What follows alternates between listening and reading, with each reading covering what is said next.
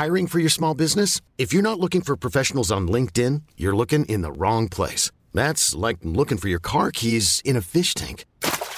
LinkedIn helps you hire professionals you can't find anywhere else, even those who aren't actively searching for a new job but might be open to the perfect role. In a given month, over 70% of LinkedIn users don't even visit other leading job sites. So start looking in the right place. With LinkedIn, you can hire professionals like a professional. Post your free job on linkedin.com slash achieve today.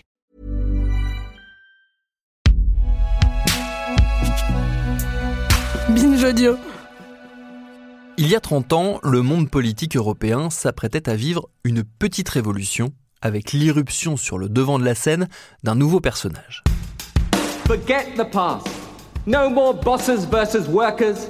We are on the same side, the same team, and Britain United will win. Il était jeune, séduisant, il affirmait vouloir changer les façons de faire en s'affranchissant des vieux clivages. And I tell you, education, education, and education. Il ne s'appelait pas Emmanuel Macron, mais Tony Blair.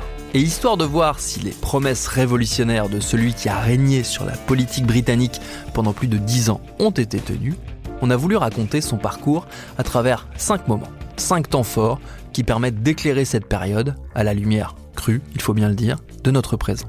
Je suis Thomas Rozek et vous écoutez Programme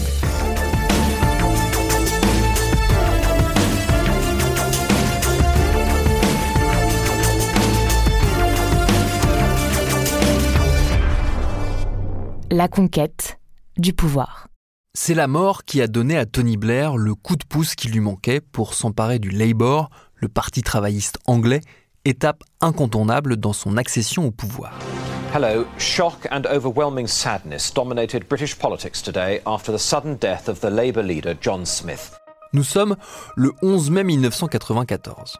John Smith, le chef des travaillistes, rentre chez lui après avoir prononcé un discours pour une collecte de fonds destinée au parti qu'il tient d'une main de maître.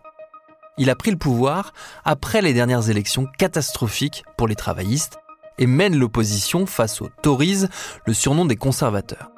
Et c'est lui qui est appelé à devenir Premier ministre aux élections suivantes, tant la déroute du Parti conservateur semble annoncée. Un de ses principaux rivaux, Gordon Brown, lui a même prêté allégeance en échange d'un poste au sein de son gouvernement. Il n'y a guère que ce Tony Blair dont la tête sort du rang et qui fait de plus en plus parler de lui. Les élections sont dans trois ans. John Smith ne travaille que dans l'optique de la victoire. Il y pense quand il se couche, il y pense encore quand il se réveille, jusqu'à ce jour du 11 mai 1994 où une crise cardiaque le terrasse et que personne n'arrive à le ranimer.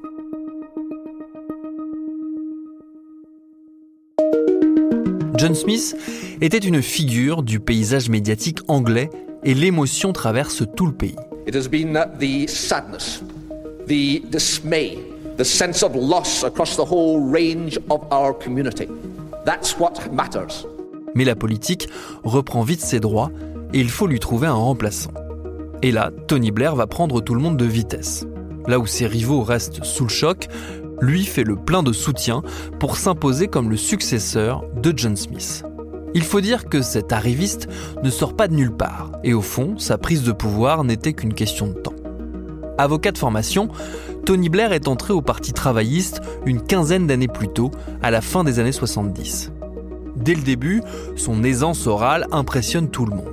Élu député en 83, il devient un des cadres du parti et on lui confie notamment les questions liées à l'emploi. Et déjà, il incarne un Labour en pleine transformation puisque c'est lui qui est chargé d'annoncer aux syndicats qu'en cas de victoire électorale, il ne reviendrait pas sur les lois Thatcher qui avaient réduit leur pouvoir. Cette transformation du parti, il ne va pas seulement l'incarner, il va en être un des principaux artisans.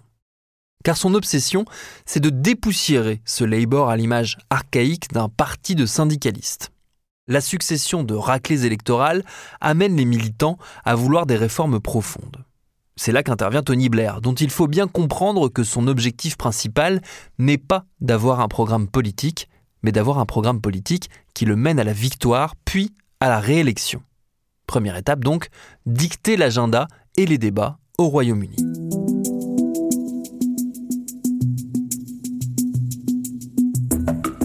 Pour ça, il faut ringardiser les conservateurs au pouvoir depuis 79. Alors il va commencer par travailler ce qu'il considère comme les points faibles de son camp. Dès 1993, Tony Blair pose une brique remarquée de cette stratégie. Exhortant les gouvernements à être, je cite, durs contre la criminalité, durs contre les causes de la criminalité, il fait un tabac dans la presse durant des semaines. Son discours a un double résultat.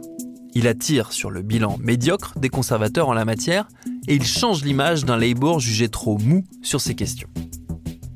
Ce qu'il cherche à construire, ça s'appelle la troisième voie. Sur le fond, il s'agit de rompre avec les vieilles idéologies travaillistes à l'heure où le pouvoir syndical est rejeté et où les modèles marxistes sont périmés. Pour lui, le socialisme n'est plus un dogme politique, mais un système de valeurs consensuelles qui mixe à la fois l'égalité des chances et la liberté de l'individu. Et dans tout ça, l'économie doit servir l'intérêt général. Il propose ainsi un New Labour qui ne soit ni de gauche ni de droite, mais un centrisme radical qui parle aux classes moyennes, qui accepte l'économie de marché et l'individualisme promu par Margaret Thatcher. Ça vous rappelle quelqu'un, non? C'est un mouvement politique qui ne sera pas à droite, qui ne sera pas à gauche. On y reviendra plus tard. Ce New Labour drague bien au-delà de son propre camp puisqu'il n'hésite pas à confisquer aux conservateurs les thématiques de l'ordre, des valeurs spirituelles, de la famille, etc. Sur la forme aussi, c'est une petite révolution.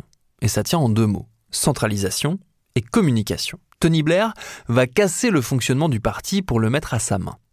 Toutes les décisions seront désormais prises au sein d'un cercle très restreint. Et pour prendre ces décisions, il s'appuie sur une garde rapprochée de communicants et de consultants extérieurs qui vont révolutionner la communication politique.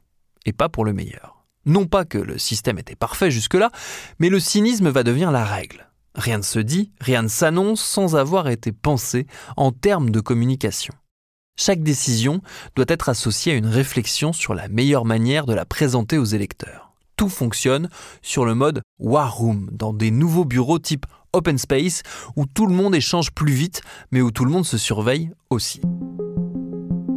L'incarnation de ce nouveau système, c'est Alistair Campbell. L'homme est très proche de Tony Blair et son rôle est essentiel dans la machine à communiquer. Il connaît parfaitement le milieu journalistique et il sait jouer des inimitiés et des tensions dans ce petit milieu pour organiser des fuites, faire passer des infos, influencer l'interprétation des informations, menacer les journalistes même quand il le faut. La stratégie est simple, les médias sont des adversaires et il faut les manipuler.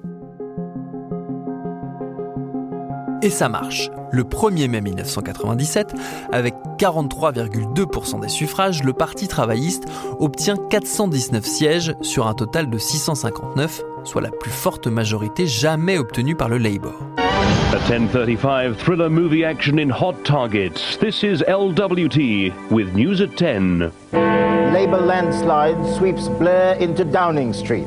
Good evening. Tony Blair was carried into Downing Street today on a political landslide and on a wave of Labour jubilation. Il l'emporte dans toutes les régions, chez les hommes comme chez les femmes, dans toutes les générations sauf chez les plus de 65 ans et dans toutes les classes sociales à l'exception des catégories supérieures. Tony Blair a 44 ans, il devient le plus jeune Premier ministre britannique depuis Lord Liverpool en 1812. Et maintenant qu'il est arrivé au pouvoir, il va tout faire pour le garder. L'exercice du pouvoir. Cette fois, pour planter le décor, nous sommes en France, le 24 mars 1998, à l'Assemblée nationale. Tony Blair y prononce un discours qui va rester célèbre et qui représente parfaitement la manière dont il gouverne. Je vais donc vous parler en français. Alors, courage. La gestion de l'économie n'est ni de gauche ni de droite, elle est bonne ou mauvaise. Alors on sait aujourd'hui que quand on utilise ce genre de tournure, c'est surtout pas de gauche et sûrement de droite. Avec ce bon mot, Tony Blair plaide pour l'adaptabilité. D'ailleurs, son New Labour n'est pas venu avec un programme et un agenda très précis. Il propose plutôt un nouveau mode de décision politique fondé sur l'analyse des faits et l'évaluation impartiale des objectifs et des performances. Le tout sans préalable économique, le fameux ni de droite ni de gauche. Tony Blair arrive au pouvoir avec un programme peut-être pas très précis, mais il a en tête un certain nombre de réformes dans les services publics où il introduit des mécanismes de marché, histoire de redonner du pouvoir aux usagers, parfois au détriment même des missions de service public si on regarde le bilan. En dix ans, d'un point de vue sociétal, il est certain que le Royaume-Uni a connu un avant et un après Tony Blair. Accord pour la paix en Irlande du Nord, amélioration des droits pour les personnes LGBT, instauration d'un salaire minimum, si on se place strictement d'un point de vue économique, le bilan des 10 ans de Blair à la tête du Royaume-Uni est plutôt bon. Croissance moyenne annuelle de 2,8%, chômage faible, des millions d'emplois créés, une inflation maîtrisée. Bon, jusqu'à la crise financière de 2008, qui révèle un peu plus qu'ailleurs les faiblesses structurelles du pays. Ça, c'est pour la façade. Quand on gratte un peu, les conséquences sociales de sa politique libérale en matière économique sont beaucoup moins reluisantes paupérisation accrue d'un quart de la population, précarisation de nombreux secteurs, dégradation spectaculaire des services publics dans les domaines de la santé, de l'éducation et des transports ferroviaires, sa foi dans les forces du marché qui pourraient profiter à tous se révèle naïve. Ça ne ruisselle pas beaucoup, comme dirait l'autre, et la fracture entre les riches et les pauvres, amorcée sous Thatcher, s'accentue. Mais quand on vous dit que Tony Blair et ses équipes maîtrisent la communication comme personne, ils vont être capables de transformer ces faiblesses en arguments. Comment Classiquement, ils vont rejeter la faute sur l'héritage de la mauvaise gestion des conservateurs. Et moins classiquement, ils vont s'appuyer sur ces mauvais résultats pour promettre de nouvelles réformes plus radicales. Et ça va marcher. Une nouvelle fois, ça c'est pour la façade car derrière la machine à communication, le Labour n'échappe pas au même travers que les autres partis, voire pire. C'est François Mougel, dans la Revue française de civilisation britannique, qui le décrypte. Pour tenir ses objectifs, Tony Blair a dû imposer un style de pouvoir tout à la fois autoritaire et charismatique. Jamais la centralisation de la décision et du discours, ni la présidentialisation des fonctions de Premier ministre et de leader n'ont été aussi grandes au sein du gouvernement comme du parti. Pourquoi? Parce qu'il ne faut qu'un discours unique qui surmonte les contradictions potentielles et les controverses possibles au nom de la révolution en marche. Et c'est cet autoritarisme qui va le conduire à une faute majeure dont le monde paye encore les conséquences.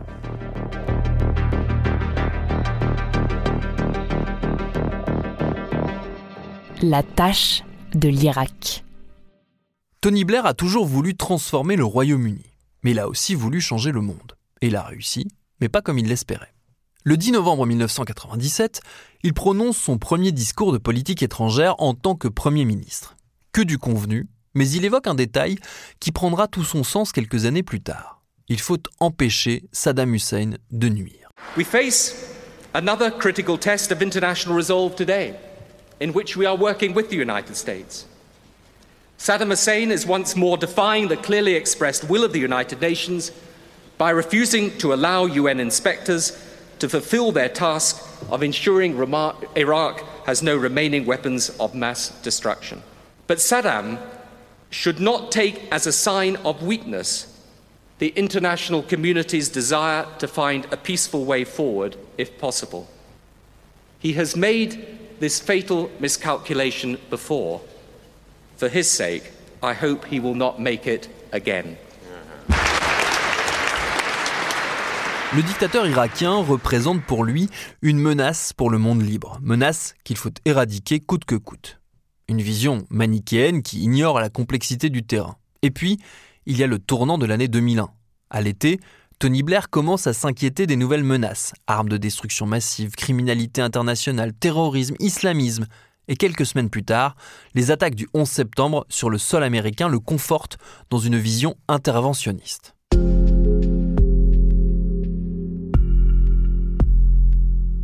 D'abord, il promet fidélité aux USA en s'engageant aux côtés de George W. Bush pour envahir l'Irak. We did not want this war, but in refusing to give up his weapons of mass destruction, Saddam gave us no choice but to act. Invasion, on le rappelle, basée sur plusieurs mensonges, dont une prétendue connexion entre Saddam Hussein et Al-Qaïda et la présence non avérée d'armes de destruction massive. Problème, Tony Blair signe un chèque en blanc et il ne sera jamais payé en retour. Ce soutien sans réserve ne permet même pas à Tony Blair d'influer sur la stratégie des USA sur le dossier irakien ou sur d'autres. Sir Christophe Meyer, l'ancien ambassadeur britannique à Washington, raconte comment il a essayé de convaincre le gouvernement d'obtenir des contreparties à cet engagement dont le prix était lourd à payer, sans succès. Pire, Tony Blair finit par être considéré comme un larbin par son homologue américain.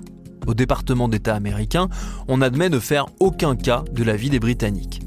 Cette séquence tourne même à l'humiliation en 2006 quand un micro resté ouvert lors d'un sommet du G8 capte une conversation entre le président américain et le Premier ministre britannique, celui-ci se fait humilier quasiment en direct. Alors à force, aux yeux de l'opinion anglaise et du reste du monde, Blair devient responsable de cette débâcle militaire et diplomatique au même titre que George W. Bush.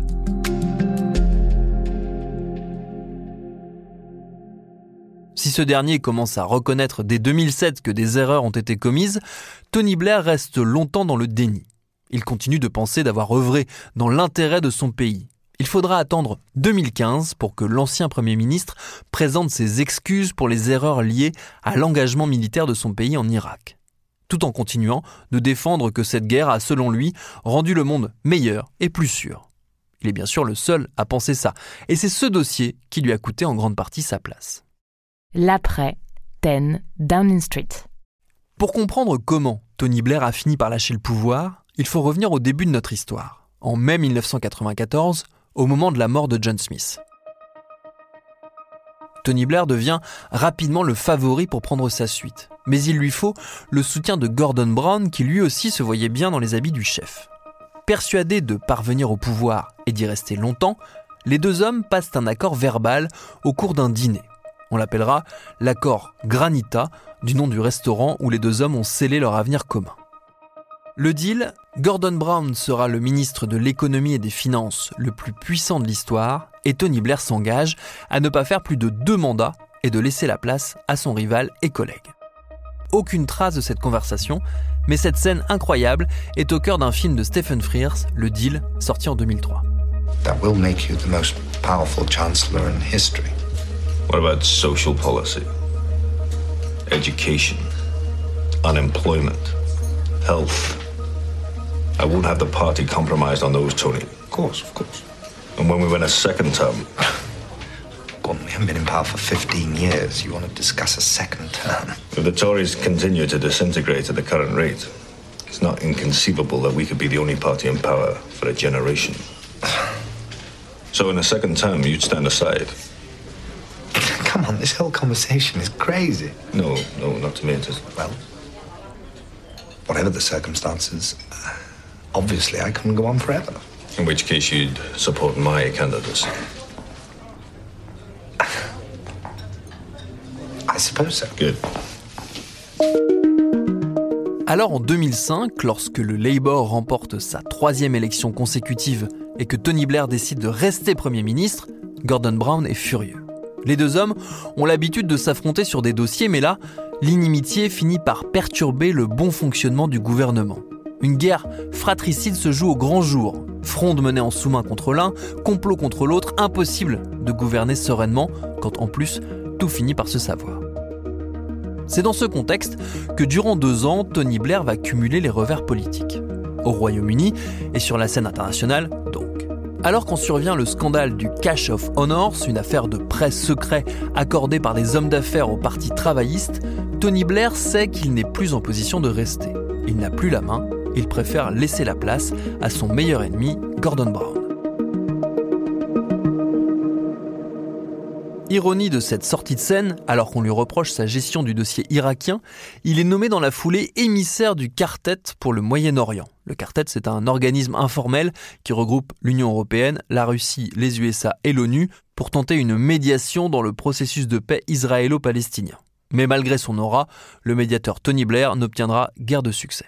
Alors cette aura, il va la mettre à son propre service, car la suite de sa carrière, c'est d'abord une histoire de gros sous. Un article du JDD de 2010 raconte qu'en deux ans, il est devenu une machine à cash, amassant plus de 15 millions d'euros en conseillant des personnages peu recommandables, comme le président kazakh Nazarbayev ou le leader libyen Muammar Kadhafi.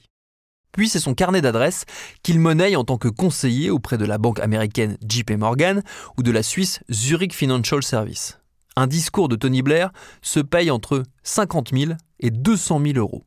Et le business continue malgré les révélations de la presse britannique. Pour compenser un peu, il crée en 2016 l'Institut Blair qui propose des conseils à certains gouvernements, notamment africains.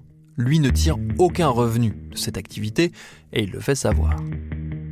Près de 30 ans après son accession au pouvoir, le blairisme n'a pas constitué un héritage revendiqué par d'autres. Il n'est pas devenu une école de pensée britannique. Le blairisme, c'est une manière de parler du passé récent de l'histoire politique du Royaume-Uni. Et si cet héritage, il fallait le chercher ailleurs? Macron, avant Macron. In one year, we have a presidential election. We have to build, in a new way, in a much more inclusive approach, a sort of not just a political program, but a very precise roadmap with the people to propose to the country on the basis of these key principles, working with people coming from the right, people coming from the left, civil society, and to propose that to the country and try to deliver. And when you say, when you speak like that, you remind me very much of a young Tony Blair. Does that horrify you? It um, pleases you? thanks for the compliment. Okay, I'm, I don't know if, if, if in your mouth that's a promise or a threat, but I, I prefer It's- to it's- take it as a promise. Nous sommes le 17 avril 2016. Le ministre de l'économie et potentiel candidat à la présidentielle française de 2017 est interrogé par la BBC. Le journaliste le compare alors à Tony Blair. Rupture, modernité, disruption, pragmatique, culture du résultat, ni de droite ni de gauche, gouvernance tournée vers les prochaines élections, recours au cabinet conseil, sur le papier, il n'y a rien qui ressemble plus à du blairisme que du macronisme. Sur la forme aussi, ils ont été parmi les plus jeunes à gouverner leur pays et les plus fervents adeptes d'une communication ultra maîtrisée. Une différence de taille, peut-être. Là où Blair a joué avec les règles existantes des partis politiques et a respecté ses institutions, Macron n'a cessé de vouloir les briser, quitte à user de la politique de la terre brûlée. Le PS et LR ont encore l'odeur de la fumée dans le nez. Mais pour que la comparaison puisse tenir, il faudra attendre de pouvoir faire un bilan complet. Il est trop tôt pour faire celui d'Emmanuel Macron. Celui de Tony Blair tient en une phrase. Après lui et Gordon Brown, 13 années ininterrompues de gouvernement conservateur, un Brexit et un Labour toujours en miettes, incapables de gagner la moindre élection.